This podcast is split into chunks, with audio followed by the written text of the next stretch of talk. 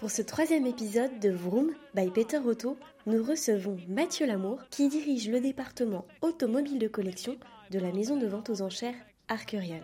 Chez Arcurial Motorcars, Mathieu et ses équipes ont pour mission de rechercher et documenter des trésors automobiles avant de les faire passer sous le marteau du commissaire-priseur le plus rapide, j'ai nommé Maître Hervé Poulain. Retour sur sa passion qui nous mène directement à la course des 24 heures du Mans et plus particulièrement en 1977. Bonjour Mathieu. Bonjour Dorian. Bienvenue dans Vroom by Peter Auto. Alors est-ce que tu peux te présenter et nous dire en quoi consiste ton métier? Mathieu Lamour, donc je suis le directeur général d'Arcurial Motorcars, qui est la branche automobile de collection de la maison Arcurial, la maison de vente aux enchères donc. Et ton quotidien, il ressemble à quoi? Mon quotidien, euh, hors période Covid, ressemble à beaucoup de voyages en fait, beaucoup de voyages, euh, beaucoup de rencontres, à la recherche de belles automobiles pour garnir nos, nos ventes, beaucoup de réflexions sur le marketing, la communication. Est-ce que tu peux nous expliquer peut-être pourquoi tu accordes autant d'importance au marketing et à la communication lors de tes ventes aux enchères? Les vendeurs nous ont confié leur patrimoine et de ce fait, nous avons une responsabilité vis-à-vis d'eux et on veut réussir pour nous, mais surtout pour les vendeurs. Ce n'est pas du blabla, c'est la vérité, c'est exactement ce que je pense. Je fais ce métier par passion, j'y crois, j'aime ça, et j'aime euh, la confiance que nous donnent nos vendeurs. Euh, je peux parler notamment d'une vente extraordinaire qui était euh, la, collection Bayon, évidemment, ça s'est passé de la même manière. Les Bayons nous ont fait totalement confiance, ils ont signé en bas de la page, et nous ont délégué toute leur collection. Et je peux parler aussi d'André Trigano, qui était une vente fabuleuse qui s'est déroulée de A à Z comme du papier à musique, où André Trigano a signé en bas de la page en me disant Monsieur Lamour, c'est vous qui connaissez les voitures, c'est vous qui connaissez les prix, je vous fais confiance. Et ça a été une réussite extraordinaire. Tout était évidemment sans prix de réserve. Mais grâce à ça, c'est toujours la, même recette. Quand on vend, euh, quand il y a un collectionneur, une collection, un thème, même très large, et que c'est sans réserve, c'est un succès à chaque fois. On peut en effet parler d'un véritable succès pour cette vacation Trigano, puisque vous avez fait une vente gant.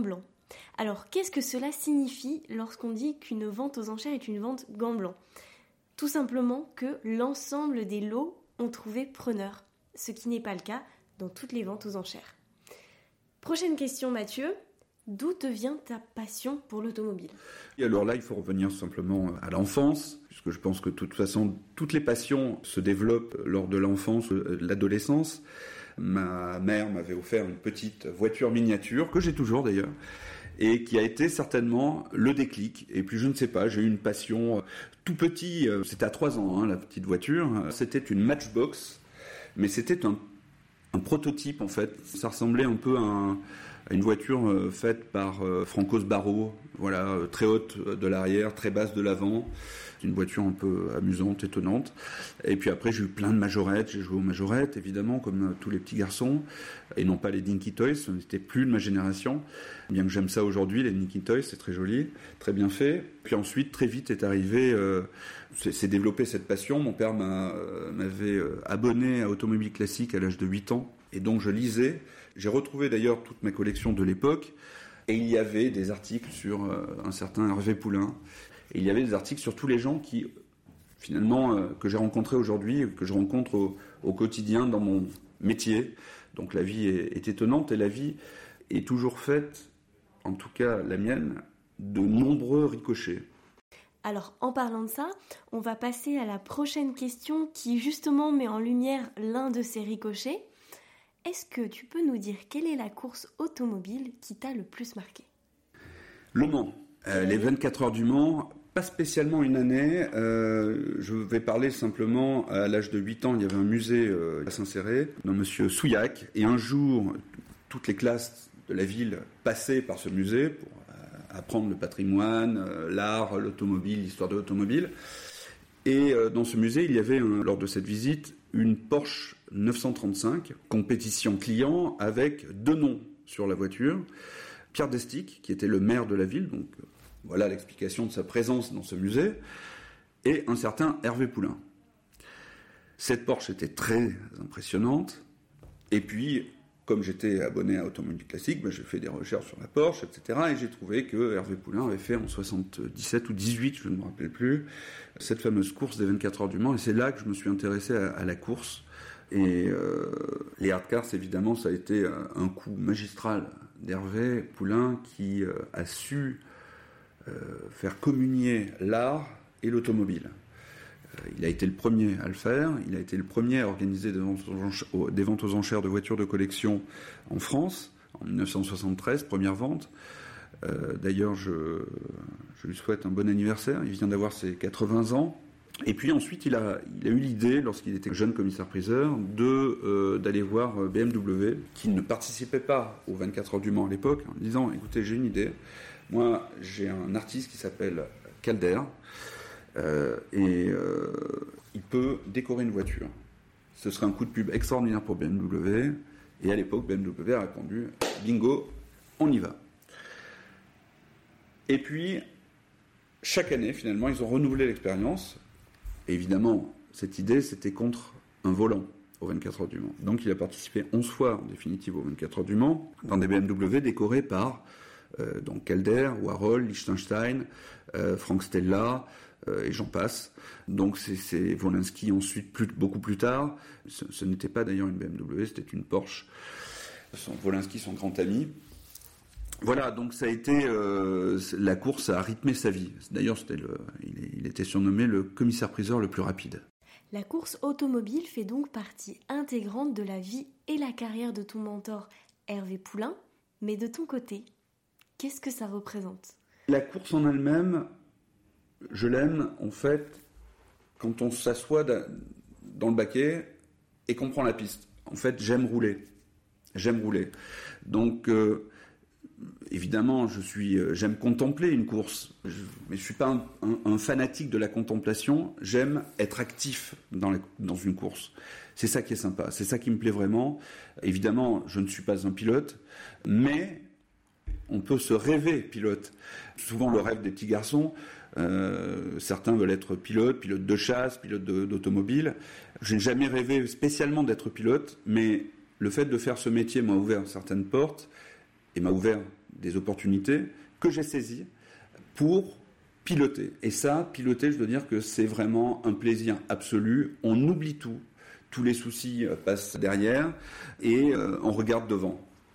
Et voilà ce que j'aime. En fait, c'est assez symbolique finalement de la vie et de, mon caractère. Je regarde euh, devant et je regarde pas tellement le passé. Et est-ce que toi, à titre personnel, tu le pratiques ce sport? Alors, on ne peut pas dire que je pratique vraiment le sport automobile. D'abord, je ne suis pas un grand sportif, je l'avoue. Euh, je m'y suis mis peut-être à l'âge de 40 ans, oui, prenant conscience euh, du poids des années.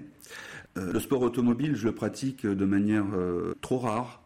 Euh, dans l'année parce qu'effectivement, oui, la vente aux enchères du Mont Classique, par exemple, m'empêche de participer au Mont Classique. Pourtant, j'adorerais participer au Mont Classique, mais euh, une vente est trop prenante, non, non, seulement la préparation de la vente et le déroulement en lui-même de la vente prend énormément de temps, donc je ne peux pas participer au Mont Classique. C'est malheureux, mais c'est comme ça. Euh, le reste de l'année, il m'arrive, avec Pierre, notamment parce qu'à chaque fois que je fais des courses, c'est souvent avec Pierre Novikov, donc euh, mon frère professionnel avec, euh, avec qui je travaille depuis 15 ans. On a participé plusieurs fois au Tour Auto. J'avais participé avec Éric Leroy également, qui est le directeur du, du département bande dessinée d'Arcurial et, un de mes grands amis. On avait participé au Tour Auto, voici peut-être 15 ans, euh, facile. Voilà, je crois que c'était le premier Tour Auto auquel je participais. Ça s'était pas très très bien terminé. Pourquoi? Euh, nous étions dans une Lotus 7 euh, qui était euh, extrêmement légère avec un moteur très puissant de 200 chevaux. Je pense que la voiture pesait 400 kg. Et cette voiture n'avait pas d'autobloquant. Donc j'ai accéléré, sauf que évidemment au bout de la ligne droite il y avait un virage que j'avais mal mesuré. Et on est parti dans les décors complets nous portions le numéro 0 sur l'auto et euh, bah, c'était vraiment zéro puisque ça s'est terminé vraiment dans les décors et on a eu beaucoup de chance de sortir absolument indemne, mais la voiture a été vraiment bien amochée. Participer à des courses automobiles reste toujours un moment assez exceptionnel. Est-ce que tu pourrais nous dire ce que tu ressens quand tu montes à bord d'une voiture de collection pour prendre le départ d'une course ou d'un rallye? Alors je ressens, euh, depuis que je suis père de famille, les choses ont un peu changé, je veux dire. Je prends beaucoup moins de risques et je vais moins vite. D'ailleurs, on dit que c'est souvent, le cas des pilotes. D'ailleurs, ils font un, peu plus attention. Ils sont moins casse-cou. C'est mon cas, mais je ne suis pas pilote, je le répète. donc j'ai toujours un peu une petite appréhension, évidemment. J'ai pas envie de casser la voiture, ni envie de me casser, ni envie de, de casser mon copilote, bien aimé. J'ai toujours une petite appréhension. Mais alors, je, je dois avouer que j'ai une encore plus grande appréhension lorsque je suis dans le siège du copilote. Je ne supporte pas être copilote. C'est quelque chose qui est difficile pour moi. J'aime conduire, être derrière le volant, mais je, suis d'abord je suis un, copilote euh, médiocre parce que j'ai un peu peur, donc je dis oh, attention attention. Enfin bon, avec Pierre, franchement, quand on fait le tour auto, on le fait pas vraiment sérieusement. On suit pas vraiment le, on suit le roadbook, mais on suit pas vraiment. quand on l'a fait en régularité, on n'a pas du tout euh, été régulier et on a, voilà, en compétition. de toute façon, c'est simple, faut aller vite. Donc on essayait d'aller vite. Mais quand c'était Pierre au volant, franchement, ça me plaisait pas du tout. Bien qu'il conduise bien. Dans ta vie professionnelle, tu as un binôme, Pierre Novikov. Est-ce que lorsque vous partez tous les deux sur un rallye ou une course automobile, il joue le rôle de copilote ou cela te revient malgré le fait que tu détestes ça? Alors on ne peut pas dire que Pierre est le copilote. En fait, on, échange le volant. Euh, parfois, c'est lui qui fait un circuit. Parfois, c'est moi qui fais une, spécial. Donc euh, voilà, Pierre d'ailleurs participe beaucoup plus à des courses que moi. Il fait le Tour de Corse chaque année avec un vrai copilote. C'est lui qui pilote et il pilote plutôt très bien d'ailleurs. Il a tellement fait de progrès que la première fois que je suis monté après un Tour de Corse avec Pierre, j'ai eu très très peur pendant une spéciale. Je passais mon temps à hurler dans le micro. Donc l'importance du copilote, c'est que le copilote euh, ait totalement confiance en son pilote et le pilote ait totalement confiance en son copilote. Voilà, c'est un, ça doit être mutuel, une confiance mutuelle. Et je pense que c'est à peu près pareil dans la vie. On est euh, avec Pierre, pilote et copilote, ou euh, tous les deux pilotes, enfin, dans notre métier en tout cas. Et, et justement, cette confiance est inébranlable et irréversible. Donc, c'est ça qui est très important. Dans une équipe, quand on travaille, dans le boulot, c'est la confiance qui prime. Sans cette confiance-là, bah, ça marche pas. Il y a un truc qui va pas à un moment donné. Dans le rallye, c'est exactement la même chose. Ce travail d'équipe et cette cohérence qu'il y a entre Pierre et toi se ressent notamment pendant les ventes. Justement, chez Arcurial Motorcars, vous avez cette particularité à réussir à animer vos vacations. On pense notamment à celle de Rétromobile, pendant laquelle les voitures défilent sur scène. Comment, comment vous faites pour trouver toutes ces idées Comment vous faites pour animer et ne pas ennuyer le public Oui, c'est notre spécialité, enfin, c'est notre particularité, effectivement, par rapport à nos confrères qui font des ventes euh, peut-être euh, moins, enlevées, moins drôles. Ces ventes, euh, notamment celle de Rétromobile, est une vente qui dure entre 7 et 8 heures. Il est déjà arrivé qu'une vente dure un peu plus longtemps, même 9 heures. Il faut euh, essayer euh, de ménager les spectateurs et les acheteurs et leur faire passer un bon moment. Je pense que c'est la moindre des choses. Et puis nous sommes des latins, on a le sang chaud. C'est notre euh, particularité, c'est vrai. Et puis on est trois sur scène, Hervé, Pierre et moi. certains peuvent trouver qu'il y a un certain brouhaha entre, entre nous trois, mais finalement c'est un brouhaha amical et qui permet, en tout cas je l'espère, aux acheteurs de passer un bon moment. C'est la fin de ce troisième épisode de Vroom by Peter Otto. Un moment passé en compagnie de Mathieu Lamour, directeur d'Arcurial Motorcars. Pour le quatrième épisode, nous vous donnons rendez-vous le 25 mars avec Julien Febro, commentateur de la Formule 1 sur Canal+. En attendant ce nouvel opus, n'hésitez pas à vous abonner et à partager ce podcast. À bientôt! Sur Vroom by Peter Otto.